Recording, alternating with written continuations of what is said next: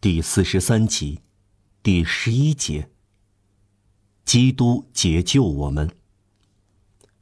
方听的故事意义何在？这是社会买下一个女奴，向谁买的？向贫困买的，向饥饿、寒冷、孤独、遗弃、匮乏买的。痛苦的交易，一个灵魂换一块面包。贫困献出，社会收进。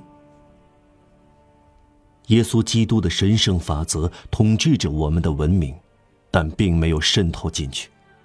有人说，奴隶制已从欧洲文明中消失了，这是错误的。它一直存在，不过对妇女压迫更重，它叫做卖淫。它压迫着妇女，就是说，压迫着优雅。柔弱、美、母性。对男人来说，这并非是微不足道的耻辱。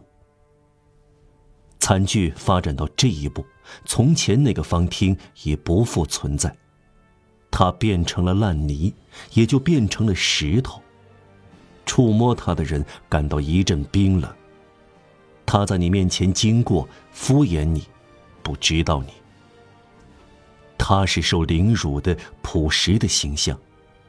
生活和社会秩序已经对他做了定论，凡是要发生的事，他都已经发生过了。他一切都感受过、忍受过、经历过、遭遇过、丧失过、哭泣过。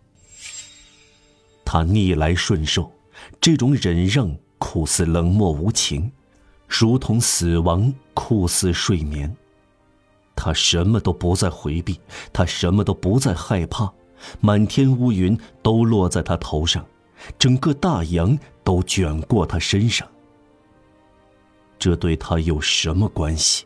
他是一块吸饱了水的海绵，至少他是这样想的。但是，设想人已经穷尽了命运，触到了任何东西的底部，那就不对了。唉，各种各样命运这样杂乱无章的受到摆布，是怎么回事呢？朝什么方向发展呢？缘何这样呢？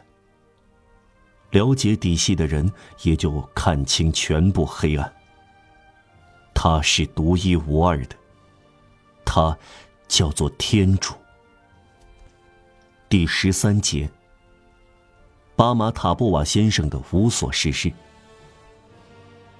在一切小城市里，尤其在海滨蒙特勒伊，有一批年轻人，他们在外省逐渐吃掉一千五百法郎年金，好像巴黎的青年每年吃掉十二万法郎一样。他们属于众多的中性的一类人，去了世，寄生，毫无能耐，有点田产，有点愚蠢，也有点机灵。在沙龙里是粗野的人，在小酒馆里自诩是贵族。他们说：“我的牧场，我的树林，我的农民。”向剧院的女演员喝倒彩，以证明他们是有品位的人。他们同驻守部队的军官争吵，想表明他们是军人。他们打猎、抽烟、打哈欠、喝酒、嗅鼻烟、打台球。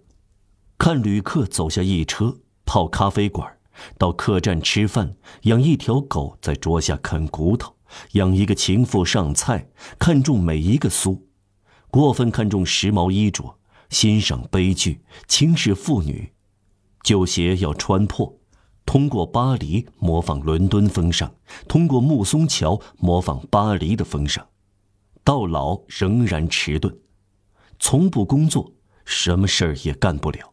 但也造成不了多大损害。菲利克斯·托洛米耶斯先生待在外省，从来没有见过巴黎，就属于这样的人。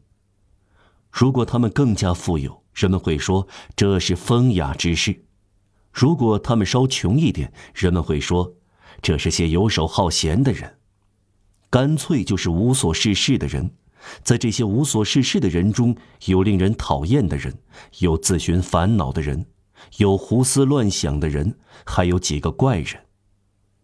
当时，一个风雅之士的打扮是：大高领、大领带、链子带饰物的怀表，三件颜色不同的背心，蓝色和红色的穿在里面，橄榄色的短燕尾服，上面是两条紧靠的银纽扣，一直排到肩头，浅橄榄色的长裤。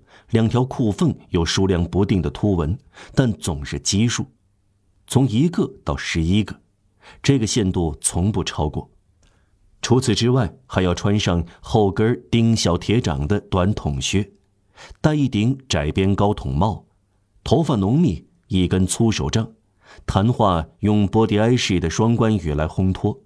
最显眼的是马刺和戛然。当然，戛然意味着资产者，马刺意味着有身份的人。外省的风雅之士，马刺更长些，戛然更粗野些。当时正值南美的共和党人反对西班牙王室，玻利瓦尔反对莫里约的斗争时期。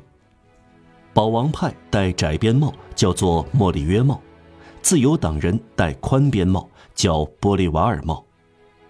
上文叙述的事发生之后八至十个月，约莫在一八二三年一月初，一个下雪的晚上，这样的一个风雅之士及无所事事的人，正统思想者，因为他戴莫里约帽，另外暖和的穿了一件厚厚的大衣，能在寒冬腊月弥补时装的不足。他在调戏一个女人。她穿着舞裙，敞肩露胸，头上戴着花儿，在军官们聚集的咖啡馆橱窗前徘徊。这个风雅之士在抽烟，因为无疑这是时尚。每当那个女人经过他前面，他就向她喷去一口烟。他以为这是机智有趣的贬斥，意思是说：“你多丑啊！你想躲起来，你没有牙齿。”等等，这位先生叫做巴马塔布瓦。那个女人浓妆艳抹，愁苦憔悴，在雪地上军巡。没有理会他，甚至不看他一眼，仍然默默的阴郁而有规律的执着。每隔五分钟又走去接受一次戏弄，好像被判受罚的士兵再来受鞭笞一样。不见什么效果，无疑刺激了那个闲得无聊的人。他利用他转过身来的一刹那，蹑手蹑脚窜到他身后，憋住笑声，俯下身来，在马路上抓起一团雪，猛然塞进他赤裸的双肩之间的背部。妓女发出一声吼叫，转过身来，像只豹子一样跳起来，扑向那个男人，指甲掐紧他的面孔，破口大骂，不堪入耳。由于喝白酒，他声音嘶哑，加以缺了两颗门牙，咒骂从嘴里倾吐出来，更加难听。这，是方听。听到这样发出的吵闹声，军官们成群从咖啡馆出来，行人也围拢来，形成一大圈人，又笑又叫又鼓掌。围住那两个扭作一团的人，很难分清是一男一女。男的在挣扎，他的帽子掉在地下；女的拳打脚踢，脸色气得发青，十分骇人。突然，一个高身材的男人从人群里冲出来，抓住女人沾满污泥的缎子上衣，对她说：“跟我来。”女人抬起头来，她愤怒的声音戛然而止，他的眼睛呆滞无神。脸色从铁青转为惨白，他吓得瑟瑟发抖。他认出了沙威，那个风雅之士，乘机溜之大吉。